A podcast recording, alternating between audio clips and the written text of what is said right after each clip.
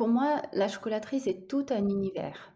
C'est d'abord l'univers du chocolat, qui est en tant que masse gustative à part entière. Mm. C'est l'univers du beurre de cacao avec sa complexité qui donne de la texture. Et c'est l'univers végétal qu'on ignore parce que le cacaoyer ne pousse pas ici. Donc tout ce qui se passe dans les plantations, le travail que fait le producteur. Donc c'est un travail de goût assez complexe que, contrairement à ce que les gens pensent, ne commence pas chez nous, mais commence déjà dans la plantation. Et il ne commence pas que par l'arbre ni le terroir, mais commence déjà par la main de l'homme, là-bas, dans les plantations. Plus que la moitié du travail se fait là-bas.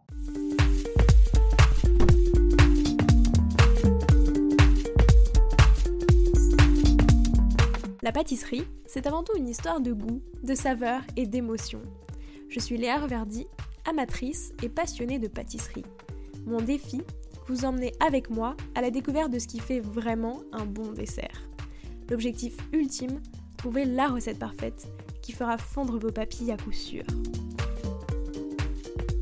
Vous êtes sur le point d'écouter un nouvel épisode de Papilles.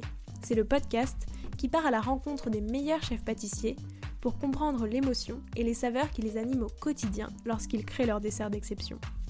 Après cet épisode, à vous de laisser libre cours à votre imagination et de créer les desserts aux saveurs qui vous ressemblent tout en vous inspirant des meilleurs. Bonne écoute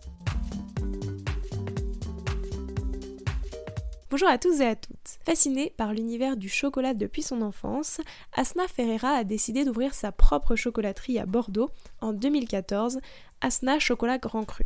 Et son travail est plus que reconnu puisque ces dernières années, elle a reçu un nombre de prix incroyable. En parallèle, pour pouvoir fabriquer son chocolat de A à Z ou presque, elle a créé sa propre fèverie dans laquelle elle sélectionne les fèves de cacao, les torréfie, les concasse et les conches, jusqu'à créer des tablettes sensationnelles et toujours en édition limitée.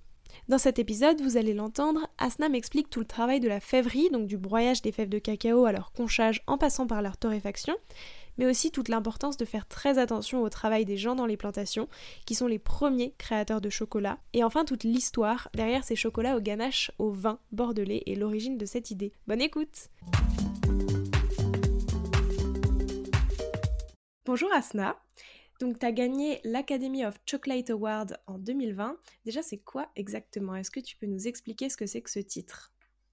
Alors c'est un concours international qui permet aux chocolatiers qui travaillent à partir de la fève, donc notamment le mouvement Bean to Bar, de pouvoir euh, un peu se mesurer à ce qui se fait dans d'autres pays. Donc c'est hyper euh, enrichissant d'être au contact d'autres professionnels et puis de, professionnels de la dégustation du chocolat de tablette euh, de ce niveau-là. Ça nous permet nous aussi de nous améliorer et d'essayer de toujours euh, de continuer à progresser dans ce sens. Et toi, qu'est-ce que ça signifie pour toi d'avoir gagné ce titre? Pour moi, c'est une consécration parce que au départ, on pensait que c'était impossible ou infaisable de travailler à partir de la fève. C'est ce que la plupart euh, des autres chocolatiers me disaient. C'était surtout euh, basé sur leurs propres craintes. Et en fin de compte, j'ai réalisé que ce n'était pas du tout impossible. Euh, en plus de ça, qu'on pouvait faire quelque chose de très très bon, qui gagne des prix. Donc pour moi, c'est une consécration. Effectivement, félicitations. Et on y reviendra un peu plus tard. Mais tout d'abord, je te propose de revenir sur ton parcours sous le prisme des saveurs. Première question, c'est quoi les saveurs qui ont marqué ton enfance? J'en ai plein. Ayant euh, né et grandi au Maroc, c'est quand même un pays riche en sens et en saveurs. Quand on va au marché, quand on prépare euh, les fêtes, euh, on réquisitionne le salon, la salle à manger, tout devient cuisine. Donc, euh, j'ai été bercée euh, par euh, les épices, tout ce qui est cumin, paprika, safran, curcuma, tous ces épices ont bercé mon enfance. D'ailleurs, je, suis capable de rajouter plein d'épices dans des plats qui peut-être ne le mériteraient pas, mais c'est juste parce que j'ai grandi avec, avec ce genre d'épices. Et puis, il y a les herbes coriandre, menthe, euh, basilic, toutes sortes d'herbes qui font que ça donne du peps dans un plat sucré ou salé. Et à la fin, je vais parler des, on peut les, appeler les fruits secs ou les légumineuses, euh, donc amandes, le sésame, les graines aussi, les graines de coriandre. C'est une palette aromatique qui va du chaud au, frais en passant par l'épicé. Ok, et est-ce que c'est quelque chose que tu réutilises un peu toi dans tes créations aujourd'hui, toutes les épices, ce genre de choses, parce que ça se marie bien avec le chocolat? Absolument. C'est, je, ne vois pas les choses autrement. Je trouve que ça donne du peps, ça donne une petite touche qui est déjà personnelle, qui me correspond, parce que ça, ça crée un peu de réminiscence quand je goûte une recette. À titre d'exemple, j'ai fait un praliné sésame. Euh, ce praliné, euh, c'est comme une recette qu'on connaît au Maroc qui s'appelle sello. C'est une recette à base de sésame. Et euh, cette recette, normalement, on la fait une fois par an ou pour offrir aux femmes qui viennent d'accoucher parce que elle donne euh, de la force. Euh, donc ce praliné, quand on le goûte, quand je le fais, déjà au niveau de son odeur, ça me rappelle cette, euh, cette recette-là. Et quand on le goûte, c'est presque la même chose. Hmm, c'est intéressant. Et c'est quoi ton plus beau souvenir gustatif? Mon plus beau souvenir gustatif, en fait, j'en ai vraiment plein. Euh, mais je vais sortir un souvenir de quand j'étais enfant. C'est un plat euh, salé que ma mère fait très, faisait euh, exceptionnellement bien, qu'on appelle sfamtfuna. C'est un plat à base de vermicelle très fine, avec une sauce safranée, des oignons caramélisés safranés, et du poulet euh, doré euh, au four euh, avec cette sauce safranée. Donc c'est le safran, l'huile d'olive. Il n'y a pas 36 000 ingrédients, mais vraiment, l'équilibre des saveurs était exceptionnel. C'était très très bon. Et quand est-ce que tu as commencé à t'intéresser au chocolat? Disons que le chocolat, c'était un coup de foudre, mais raisonné. J'y ai pensé plus, à plusieurs reprises dans ma vie, à plusieurs moments de ma vie. Mais c'est vrai que souvent, je me suis interdit l'idée de devenir chocolatier parce que quand je remplissais un peu les, les, euh, fichiers, les questionnaires pour euh, les développements personnels, euh, pour essayer de trouver sa voie, mmh. j'avais toujours des résultats qui emmenaient vers le social et pas du tout vers, vers cet univers-là. Mais il y avait une petite voix en moi qui me disait, mais il y a quelque chose dans le chocolat qui me plaît au-delà du goût. C'était le végétal, c'était l'arbre, c'était découvrir un peu plus ce côté botanique assez complexe. Et, avec le, temps et du courage et beaucoup, beaucoup de, persévérance, en fin de compte, euh, j'ai vraiment trouvé ma voie grâce au chocolat. On peut dire que ça a commencé depuis que j'avais 8 ans, cet intérêt pour le chocolat, parce que ma maman m'avait offert une petite bottine en chocolat que j'ai trouvé vraiment merveilleuse, ça m'a fascinée. Alors j'ai gardé cette information pour moi, hein, je ne l'ai jamais partagée euh, euh, de, l'âge de 8 ans jusqu'à euh, l'âge adulte. J'avais gardé ça pour moi. Et ça a commencé à se dessiner quand j'ai eu ma fille, ma première fille. J'ai commencé à réfléchir sur quel est le but de la vie professionnelle, qu'est-ce que je veux vraiment faire de ma vie, parce que j'avais l'impression d'avoir le devoir de montrer le bon exemple à ma fille parce que je, ne voulais pas qu'elle voie quelqu'un qui n'est pas épanoui aller au travail. Je voulais euh, lui montrer qu'on peut être épanoui en tant que maman en allant au travail. Et, en fin de compte, j'ai réfléchi, j'ai fait une introspection. C'est pas la chose la plus facile à faire, j'avoue. Une introspection sur ce que je veux vraiment faire et ce que je ne veux surtout pas faire. Ça m'a beaucoup aidé à essayer de euh, réduire un peu le champ des, des éventualités et d'arriver à cette conclusion que le chocolat est vraiment fait pour moi. Et puis ça, je pense que ça se prouve aujourd'hui avec tous les titres que tu as gagnés et tous les chocolats que tu, tu fabriques, quoi. Merci. Et c'était quoi les saveurs de ta toute première création chocolatée, justement? Alors, c'est simple. La gamme des chocolats que j'ai sortis a été simplement basée sur mes souvenirs d'enfance. Il y avait le praliné coriandre, le praliné sésame. Il y a euh, une ganache avec euh, une menthe qui est spécifique du Maroc, qu'on appelle la menthe poulio ou le flio. Euh, forcément, il y avait des gammes un peu plus classiques parce que il fallait que ça plaise au, plus grand nombre. Donc, praliné amande, des ganaches classiques. Donc, ça a été le, noyau de mon, de mon enfance et je me suis dit, c'est bien de les avoir en bonbons au chocolat en premier. C'est vrai. Et ta toute dernière, c'était quoi? La toute dernière, euh, on va dire, c'est un, une ganache au jasmin, fleur de jasmin entière, qui est vraiment exceptionnellement euh, fine et délicieuse et raffinée, et une ganache euh, au thé bergamote. Ça, c'est les toutes dernières. Très bien. Et ça représente quoi pour toi la chocolaterie? Pour moi, la chocolaterie, c'est tout un univers. C'est d'abord l'univers du chocolat, qui est en tant que masse gustative à part entière. Mm. C'est l'univers du beurre de cacao avec sa complexité qui donne de la texture. Et c'est l'univers végétal qu'on ignore parce que le cacaoyer ne pousse pas ici. Donc tout ce qui se passe dans les plantations, le travail que fait le producteur. Donc c'est un travail de goût assez complexe que, contrairement à ce que les gens pensent, ne commence pas chez nous, mais commence déjà dans la plantation. Et il ne commence pas que par l'arbre ni le terroir, mais commence déjà par la main de l'homme, là-bas, dans les plantations. Plus que la moitié du travail se fait là-bas, voire même vraiment beaucoup plus que la moitié du travail, parce que les, les précurseurs d'arômes, ce qu'on appelle les précurseurs d'arômes dans le chocolat, sont dus au terroir, à la variété et au traitement post-récolte, c'est-à-dire tout le travail, la fermentation, le séchage, euh, voilà. Et ensuite, quand ça vient chez nous, on peut encore jouer sur quelques curseurs, la torréfaction, le taux de sucre. Là, je parle d'une tablette, euh, juste rien qu'une tablette simple. Donc, euh, pour moi, c'est vraiment un univers très, très complexe où il faut trouver sa place et laisser le chocolat s'exprimer le plus naturellement possible et le plus respectueusement possible de, de, la base du cacaoyer, en fait. Et est-ce que toi, tu es allé euh, justement visiter des, enfin, des, des enfin, plusieurs pays où il y avait des plantations de cacaoyer, ce genre de choses? Oui, alors je, ça, je recommande cette, euh, cet aspect à tous les chocolatiers. Vraiment, c'est très, très enrichissant.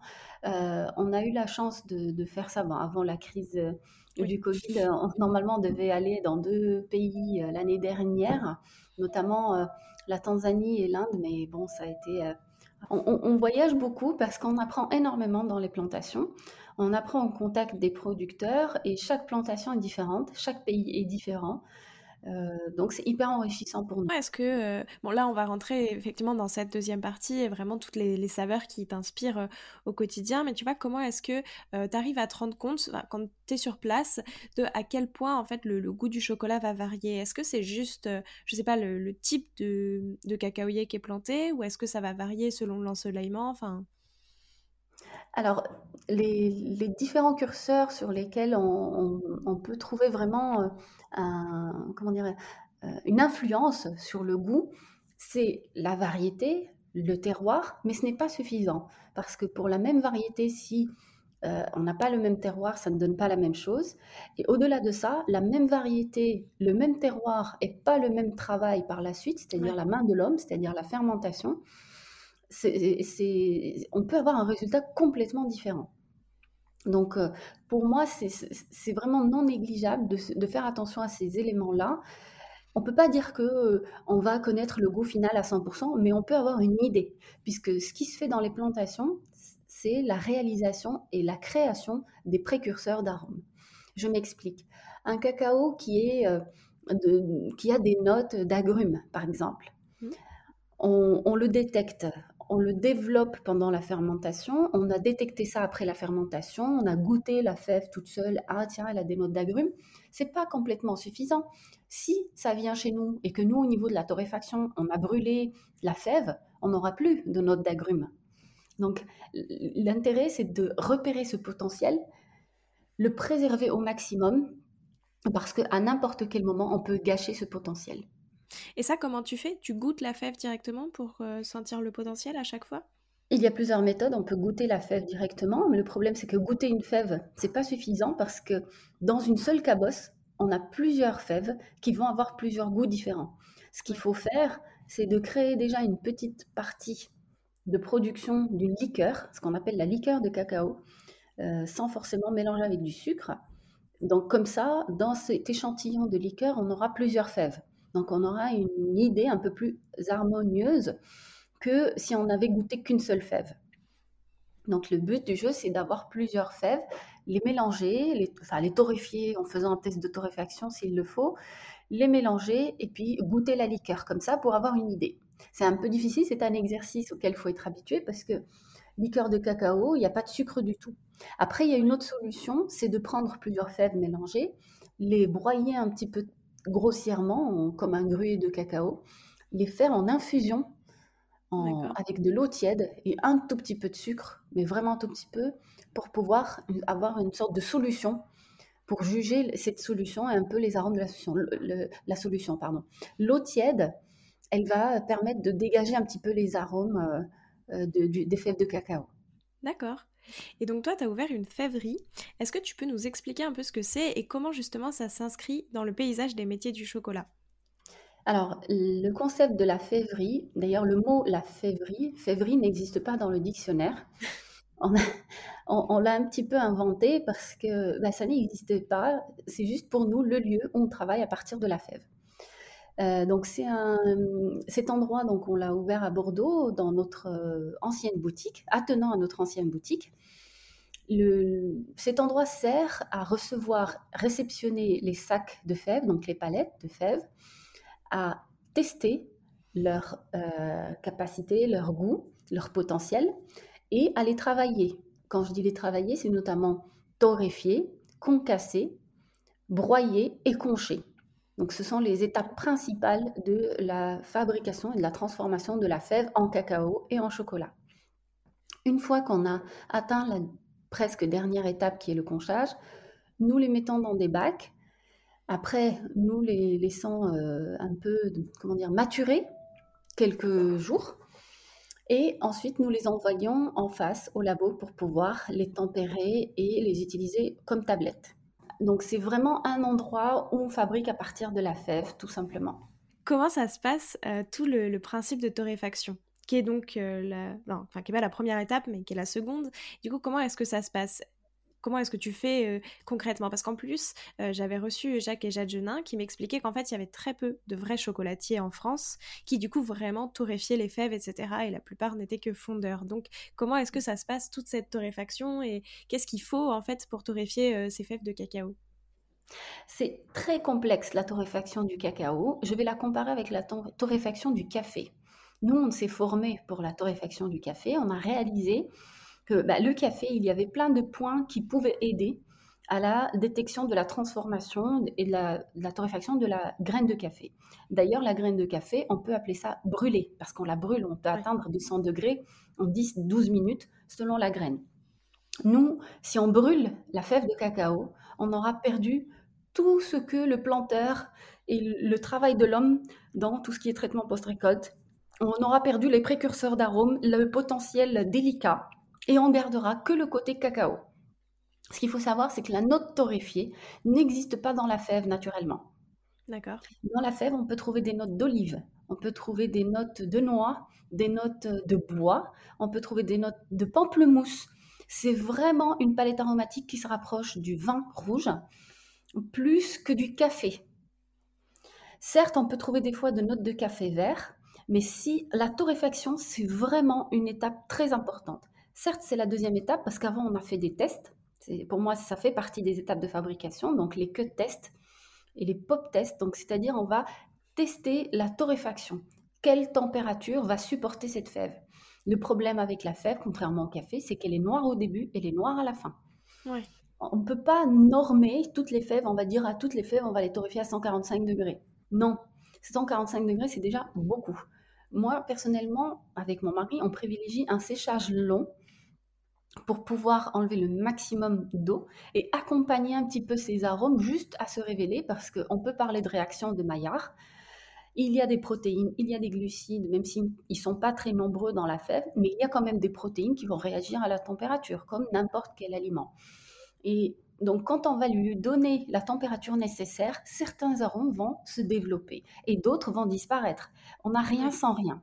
Maintenant, c'est à nous de décider qu'est-ce qu'on veut garder? On veut garder une astringence, on veut garder une acidité, donc une fraîcheur, ou on veut aller sur un côté gourmand juste de noisettes. C'est euh, vraiment la délicatesse. Après, euh, c'est vrai que nous, on va tenter toujours vers garder l'identité de la fève. Donc, on va essayer de dénaturer le moins possible la fève, ce qui veut dire ne pas trop torréfier la fève. Alors, c'est pas du tout du cacao cru, parce que le cacao cru, c'est vraiment pas de torréfaction du tout. Là, vous allez avoir toute l'astringence, toute l'acidité, vraiment le produit brut. Nous, on va faire vraiment un séchage très long et à la fin, peut-être pousser un petit peu pour euh, confirmer cette réaction de Maillard et stop, arrêter et refroidir rapidement. Et du coup, si on veut garder, enfin, donc oui, à la torréfaction, on, garde certaines notes, mais tu vois, si tu veux justement garder ces notes d'olive, etc., il peut être aussi intéressant de travailler directement en fait avec la fève fraîche. Alors parce que la fève fraîche, ça veut dire qu'elle n'a pas subi de fermentation, et ça, elle va être très très astringente, ah, pardon, elle va être très astringente et immangeable. Donc, euh, je pense que euh, tu parles de la fève euh, crue. Oui, c'est oui, ça. La fève crue, elle a un intérêt aussi, c'est qu'on va garder les antioxydants, mais elle va peut-être pas être supportable pour tout le monde parce que elle va avoir effectivement peut-être un côté astringent. Mais ça dépend des variétés. Il y a des variétés qui mériteraient d'être dégustées crues, d'autres non. Il faut juste chercher la bonne. Maintenant, moi, je suis pas contre du tout le cacao cru. Mais c'est vrai que pour le moment, je le préfère encore euh, torréfier. On, y rajoute quelque chose, on y rajoute un peu plus de gourmandise, tout en respectant un petit peu euh, la base qui a été faite sans trop la, dénaturer. Il y a peut-être un petit inconvénient à la fève crue, euh, mais il n'est pas énorme. Hein. c'est juste que bah, il y a beaucoup de bactéries autour de la fève. Et on ne les enlève pas à 100% avec la torréfaction, ça c'est certain, mais sans torréfaction, on garde toutes les bactéries aussi. Ok. Mais du coup, en fait, vous, le métier de chocolatier, euh, vraiment précisément, vous êtes en fait beaucoup plus en contact avec vraiment les producteurs directement pour voir en fait tous les, petits aspects de chaque fève. Enfin, vous êtes vraiment au plus proche, c'est ce que tu disais un peu, de la nature, de l'arbre en lui-même. C'est ce que, en fait, oui et non, parce qu'on a des intermédiaires, de rien. C'est un métier euh, à part. Sourcer, c'est un autre métier. C'est que des fois, j'entends des chocolatiers dire euh, je suis partie en sourcing alors qu'ils ont payé un voyage touristique pour aller se faire photographier à côté d'un cacaoyer et dire qu'ils font du sourcing. Alors pas du tout. Le sourcing, c'est une, un, métier à part. Donc il faut d'abord avoir des connaissances botaniques très approfondies, donc être ingénieur agronome au minimum, euh, et accompagner le planteur dans l'amélioration de son process de traitement post-récolte et pouvoir lui apporter le, le soutien logistique nécessaire pour pouvoir envoyer ces fèves aux quatre coins du monde. Ça, c'est le métier de sourceur. Donc nous, on travaille avec des entreprises qui, euh, qui, respectent ces, qualités-là, et eux, ils nous indiquent les plantations avec qui on peut travailler. Donc moi, quand je vais voir une plantation, sincèrement, c'est juste pour vérifier que ce qu'on me dit est vrai. Ok, ça marche. Et ensuite, donc une fois que tu as, fait fondre tout le chocolat et que tu as ton chocolat de couverture, comment est-ce que toi tu les associes avec des saveurs? Tu vois, par exemple, dans tes Wonder Bars, qui sont donc mmh. euh, des, mmh. des, petites barres euh, chocolatées avec euh, plusieurs saveurs, comment est-ce que tu associes justement, comment est-ce que tu choisis tel chocolat pour aller avec telle saveur, etc. Ah, là, par contre, je peux dire, c'est l'instinct. Quand je goûte un chocolat, il y a tout de suite dans ma tête des arômes qui viennent. Et donc, je me dis, tiens, ça peut aller avec ça, ça peut aller avec ça. Et j'ai pas forcément de, comment dire, de méthode pour ça. C'est vraiment l'intuition. Et, c'est le coup de cœur. C'est tout de suite quand je goûte, ça me rappelle ça. Et je me dis, tiens, ça me rappelle ce goût, ça peut aller, ça peut accompagner. Par exemple, un chocolat de Bolivie qui va avoir des notes un peu de, fruits confits euh, et, de miel. Je sais qu'il peut accompagner euh, un vin en particulier. Euh. Et cet exercice, je peux dire que je l'ai un petit peu peaufiné grâce au vin, mine de rien, parce que quand avant le Covid, on, on animait des ateliers dégustation de 80 du monde et 4 chocolats différents. Et j'ai appris que effectivement l'intuition ne se trompait presque jamais en fait. Et après, qu'est-ce qui fait une bonne tablette de chocolat selon toi? Est-ce qu'il y a des, des grands points un peu à respecter pour être une bonne tablette de chocolat? Le premier point, c'est de se faire plaisir. Des fois, les gens oublient ça. Ils, ils réfléchissent beaucoup trop, je trouve.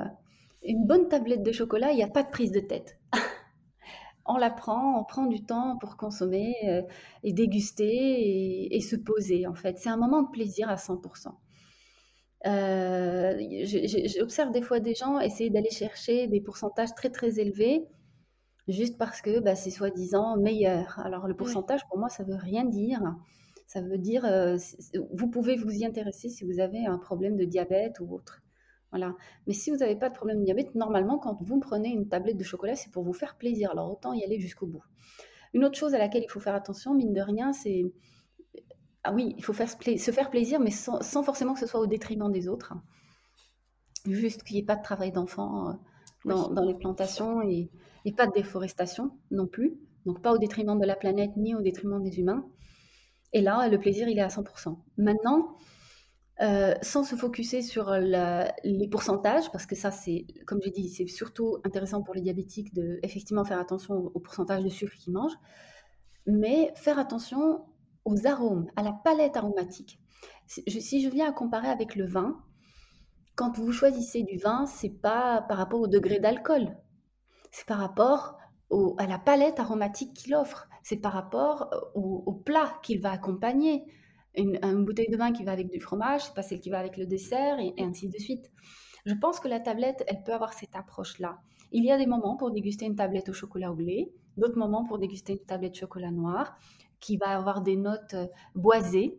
Il y a des, effectivement, il y a des notes tourbées dans des tablettes naturellement. Donc, il y a peut-être un moment à déguster cette tablette-là. Pareil, il y a des tablettes de chocolat avec des notes de miel si euh, notre corps a besoin de douceur, vaut mieux aller sur cette tablette-là. Et la chance qu'on a, c'est d'avoir toute cette diversité. C'est juste, il faut savoir en profiter au bon moment. C'est vrai. C'est vrai. Et après, pour le déguster, j'avais fait un épisode avec Victoire Finas qui explique euh, ah. comment le déguster précisément, euh, sentir, goûter doucement, etc. Ça change tout, ça change tout effectivement quand on déguste en pleine conscience. franchement, on n'a pas les mêmes saveurs que si on le mangeait juste comme ça sans faire attention. Non, c'est vrai, parce que depuis que j'ai fait cet épisode, je me suis vraiment concentrée sur goûter le chocolat et sentir toutes les petites notes. Et ça, mm. c'est vraiment très intéressant. Et c'est vrai qu'en fait, le chocolat offre vraiment plein de choses différentes.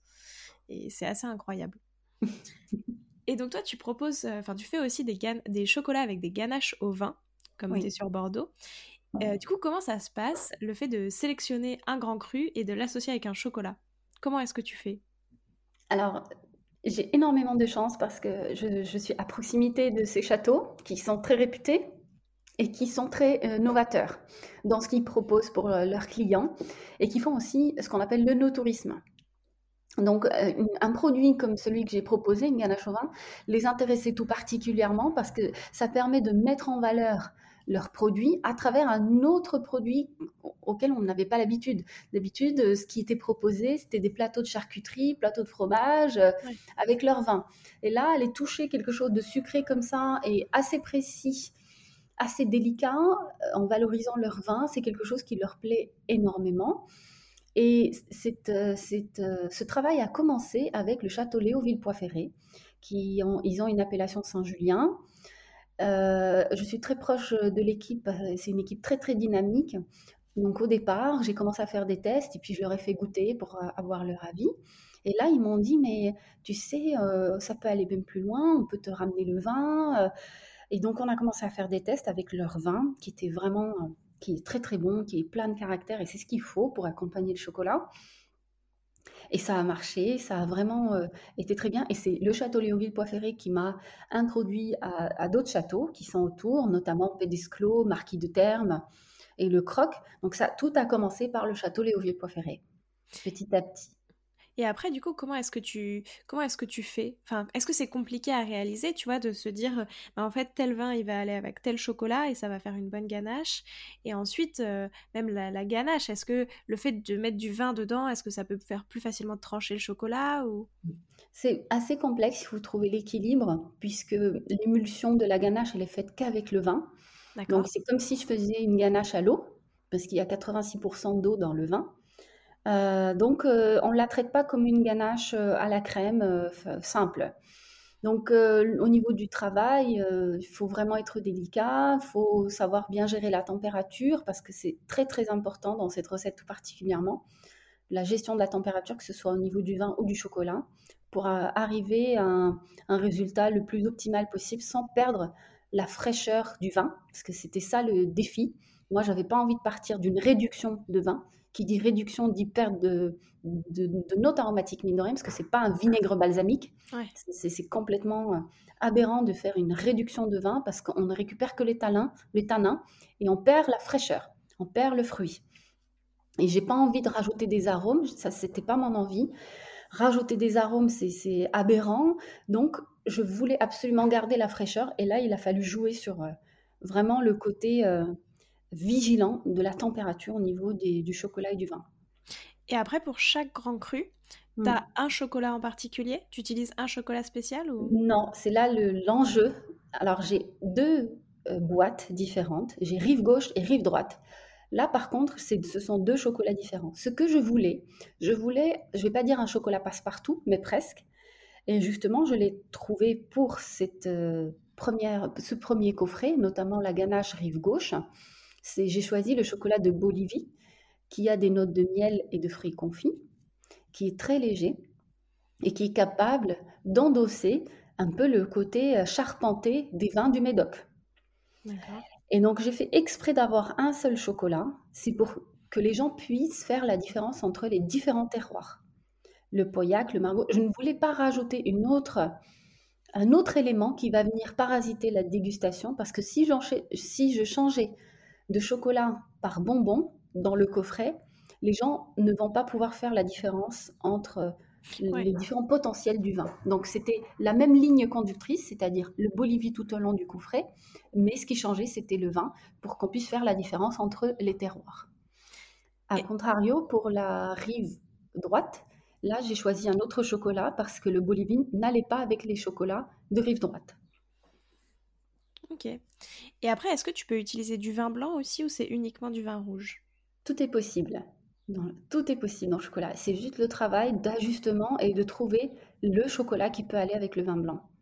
Ouais, c'est ça, ça sera un chocolat plus doux ou... Il sera complètement différent. Il peut être, euh, il peut être minéral. Ça dépend du vin blanc. Si c'est un vin blanc sec, un moelleux, un, vin de paille, euh, c'est, ça aura les caractéristiques du vin. Ça peut être très intéressant parce que si on a un chocolat qui est minéral, on peut avoir un, pardon, si on a un vin qui est minéral, on peut avoir un chocolat très intéressant à la fin. Et après, comment est-ce qu'on les déguste, euh, ces petits chocolats euh, avec des ganaches? Est-ce que tu le dégustes aussi avec un verre de vin, tout seul, euh, en, dessert? Enfin, je sais pas, est-ce qu'il y a un peu une méthode qui a été pensée ou... Alors, c'est possible de les déguster avec un verre de vin, mais ça serait un peu difficile comme exercice, tout simplement parce qu'on aura rajouté encore... Si c'est le même vin que dans le chocolat, oui, il n'y a pas de problème. Mais si c'est un autre vin, ça risque d'être un peu compliqué de ressentir. Ça sera pas mauvais, hein, ça sera bon, mais si on veut ressentir le, potentiel aromatique du bonbon, ça peut être compliqué. Maintenant, moi, je les recommande juste à déguster comme ça, euh, d'une manière linéaire, euh, en commençant par euh, le, Saint-Estèphe et en finissant par le Saint-Julien, par exemple. Ok, ouais, donc tu as quand même une, un petit chemin à parcourir dans la dégustation pour il n'est pas, il n'est pas obligatoire, mais euh, comme il y en a plusieurs dans le coffret, on peut revenir pour, euh, pour confirmer ce qu'on a ressenti ou pas. C'est délicat. Il y a une différence. Il faut se concentrer effectivement pour la ressentir. Si on, en fait, si je fais déguster ces ganaches à, des gens sans dire ce qu'il y a dedans, ils seront incapables de dire il y a du vin forcément. Il y a du fruit et c'est ça que j'aime. C'est que comme c'est pas une ganache à base de réduction, il y a vraiment le côté fruité du vin, et c'est ce que je cherchais.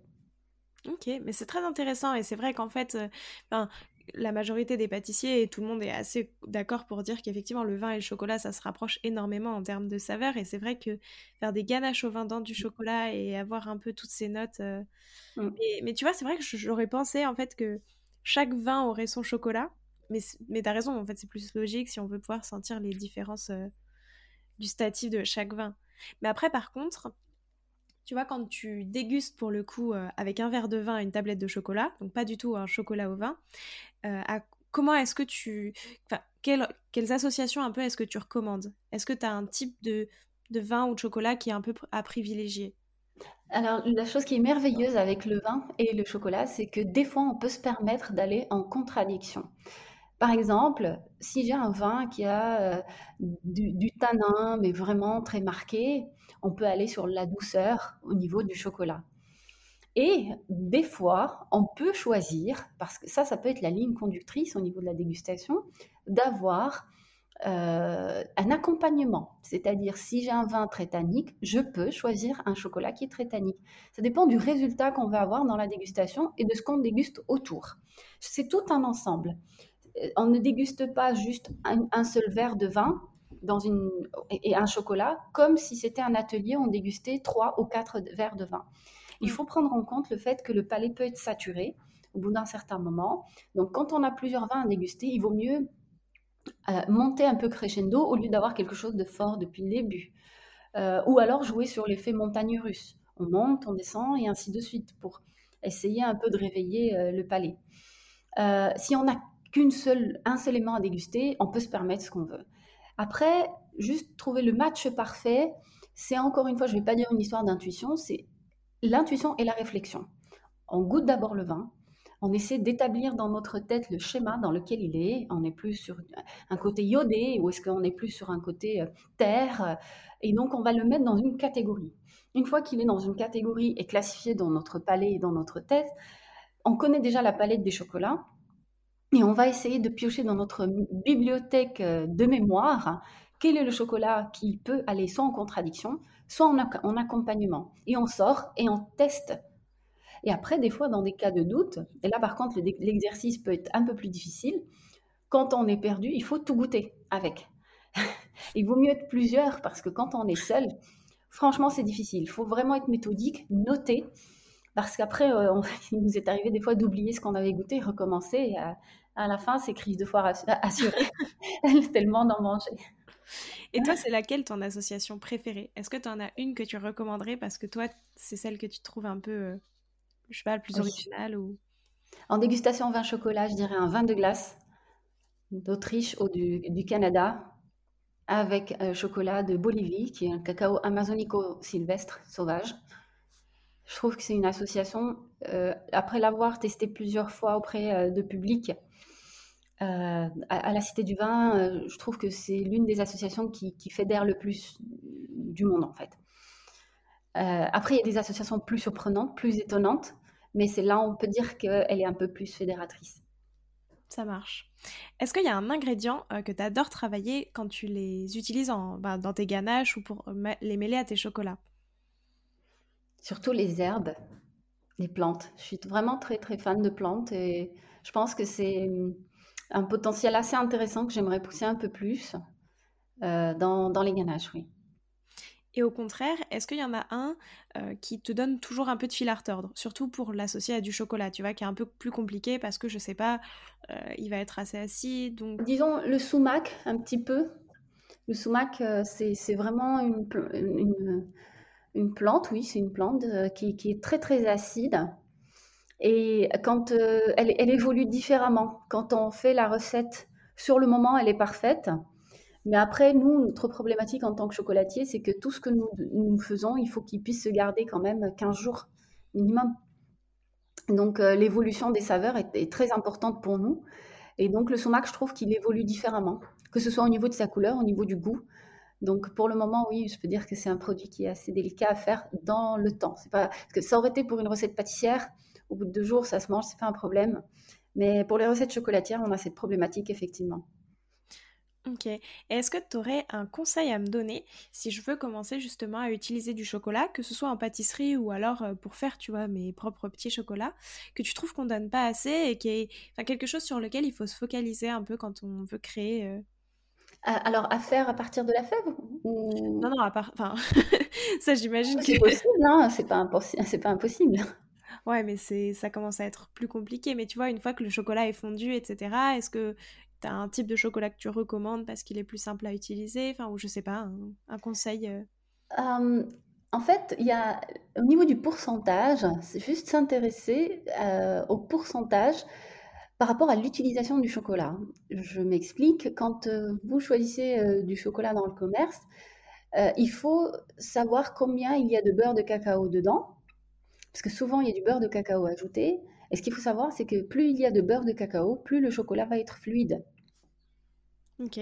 D'accord? Donc, et là, si, euh, par exemple, pour ton utilisation, tu as besoin juste d'enrober quelque chose, effectivement, tu auras besoin d'un chocolat fluide pour que la couche soit assez fine, régulière et équilibrée. Par contre, si c'est pour une utilisation pour un intérieur ou pour un gâteau ou pour autre chose, là, euh, certes, tu peux prendre un chocolat qui a aussi beaucoup de beurre de cacao, mais plus il aura de masse, plus moins il supportera, c'est-à-dire de masse de cacao, d'extrait sec, moins il supportera une température élevée au four. D'accord. C'est ce qui peut donner des fois le goût un peu de poudre de cacao amer quand on cuit quelque chose longtemps au four ou euh, à une température très élevée. C'est pour ça que j'avoue, je suis euh, chocolatier, mais je suis pas fan des gâteaux au chocolat cuits au four. Parce que je trouve qu'il y a des fois une perte d'arôme où euh, justement on n'a que des notes torréfiées. C'est un peu délicat, effectivement. Mais pour ton choix, toujours lire l'étiquette Qu'est-ce qu'il y a dedans, dans l'étiquette par rapport à l'utilisation? D'accord. Hmm. Merci, bah, c'est très intéressant. Merci pour, cette... Merci pour ce conseil. Bah, écoute, en troisième partie, euh, je te propose de te prêter au jeu du questionnaire de Proust des saveurs. Donc déjà, si tu ne devais plus utiliser qu'une seule origine de chocolat pour le reste de tes créations, ce serait laquelle? Oh, dur comme question ah, disons que chaque six mois, j'en ai un qui est préféré. Là, pour le moment, c'est l'Ouganda. Et il a quelle, euh, quelle note un peu? Ananas. Exceptionnellement bon. Vraiment d'une très très bonne qualité. Ça fait partie des meilleures fèves qui existent euh, actuellement.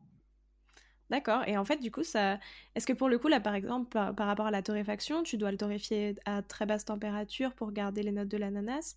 Tout à fait, exactement. Donc, euh, torréfier très légèrement. Euh, on ne dépasse pas euh, les 22 minutes. C'est vraiment très, très doux. Et on a des notes d'ananas fraîches. D'accord, oh, c'est assez, assez, exceptionnel. Bordeaux en trois saveurs, ça donne quoi? Bordeaux en trois saveurs, ça donne le cannelé. Alors, c'est pas vraiment une saveur, mais c'est une recette à part. Du coup, on imagine la saveur du cannelé pour moi le vin. Et la troisième, je vais pas euh, pouvoir le renier, le chocolat. Je vois pas Bordeaux sans le chocolat. Ah Sachant que c'était un porc qui recevait les fèves. Ah oui, à l'origine? Oui. D'accord. Et c'est pour ça que tu as choisi Bordeaux ou... Ah non, rien à voir. Ça, je l'ai découvert après. Le port de la Lune bon, recevait du rhum, euh, du sucre de canne, tous les produits qui venaient d'Amérique et, euh, et aussi des fèves. Est-ce qu'il y a un pâtissier, une pâtissière, ou peut-être plutôt un chocolatier ou une chocolatière, avec qui tu aimerais bien créer un dessert à quatre mains ou un chocolat euh, à quatre mains? À Christelle Brua, sans hésitation. C'est une femme formidable euh, qui a su euh, évoluer, progresser et se perfectionner énormément. Elle est vraiment, c'est une femme pâtissière accomplie, épanouie, et avec elle, oui, sans, sans, sans hésitation. Et si là, tout de suite, euh, je te demande de, créer un chocolat qui évoquerait le sud, qu'est-ce que tu ferais? Déjà, quel chocolat est-ce que tu utiliserais? Quel type, tu vois, quelle origine de chocolat tu utiliserais? Et après, avec quelle saveur est-ce que tu le marierais? Oh, ça serait le citron de menton. J'en rêverais. Euh, c'est vraiment un produit exceptionnel. Alors malheureusement, euh, c'est Bordeaux, c'est pas Menton, mais, euh, mais ça serait les agrumes euh, de manière générale. Je trouve ça très rafraîchissant, très équilibré avec le chocolat et vraiment très délicieux. J'aime bien les choses qui font saliver en fait. Et là, ça, ça peut être un très très bon équilibre. Et tu l'associerais avec quelle, quelle origine de chocolat? Alors, je l'associerais, j'en ai deux, ça peut être avec le Sambirano de Madagascar pour aller dans l'accompagnement de la, du côté un peu euh, acidulé, ou alors le Bolivie sauvage pour, euh, pour euh, être plutôt dans la contradiction et côté miel. Et après, toi, c'est laquelle ton origine de chocolat préférée? Celle que tu pourrais manger comme ça, tu vois, en petit, en dégustation Le paquibato, c'est les Philippines. Paki Bateau, euh, surtout le Dark Milk, il est assez exceptionnel. Alors maintenant, j'ai cinq dernières questions. Plutôt Venezuela ou Madagascar? Pour l'origine du chocolat. Hein. Venezuela. Mousse à emporter ou pâte à tartiner? Pâte à tartiner. Plutôt Noël ou Pâques Qui sont deux saisons. Euh, Wonder Bar ou tablette Bintou Bar? Tablette Bintou Bar. Et enfin, ton instant à Bordeaux, plutôt rive droite ou rive gauche? Oh, là, la colle. Euh, rive gauche, parce que c'est là où tout a commencé. Merci beaucoup, c'était très intéressant et vraiment je trouve que c'est assez exceptionnel de découvrir juste tout ce travail des fèves et c'est vrai que je trouve que c'est quelque chose qui est très peu connu puisqu'en fait on a, on a beaucoup l'habitude de goûter du chocolat mais tu vois, connaître euh, effectivement, enfin tu vois moi je savais pas du tout qu'en fait euh, la fève en elle-même perdait certaines saveurs, mais que tu en faisais gagner à la torréfaction, etc. Donc vraiment, c'était très intéressant. Donc merci pour, euh, pour tout ce que tu m'as Merci à toi. Mais tu sais, Léa, il y a de plus en plus de chocolatiers qui commencent à travailler du, du Bean to Bar. On a créé une association qui s'appelle Bean to Bar France. Tu pourras aller voir sur le site internet, il y a plein d'informations. Et ça regroupe, c'est un mouvement philosophique plus que commercial ou autre chose, parce que le but du jeu, c'est de promouvoir euh, le, la, fève, oui, effectivement, le travail de la fève, mais surtout être dans un cercle vertueux où le planteur a sa place. Parce que malheureusement, depuis des générations et des générations, on a souvent consommé le chocolat en Occident en oubliant les gens qui, qui sacrifiaient le plus leur vie, leur temps, dans le but de nous offrir ces pépites sans les récompenser à leur juste valeur. Et je pense que ça doit s'arrêter. Et si les gros industriels n'ont rien fait jusqu'à présent, nous, les petits faiseurs, c'est notre devoir de pouvoir être le porte-étendard de cette, toute cette population qui en souffre. Et comme j'ai dit, on ne peut plus continuer à consommer le chocolat, que ce soit pour notre planète ou pour nous en tant qu'humains, en ignorant le travail des gens dans les plantations. Donc, euh, on, sait maintenant qu'il y a de plus en plus de gens comme nous qui, cherchent à travailler d'une manière vertueuse et on les regroupe dans la même association. Non, c'est vrai, et puis c'est vrai que tu as raison, en fait, la majorité du travail vient d'eux, et c'est enfin, très important de leur rendre justice, euh, parce que sans eux, finalement, on n'aurait pas de chocolat. Non, bah, en tout cas, merci pour euh, cette dernière information, très intéressante. Merci à toi, Léa, c'est vraiment super chouette, euh, c'est gentil. Et on se retrouve la semaine prochaine en compagnie de Lilian Bonnefoy.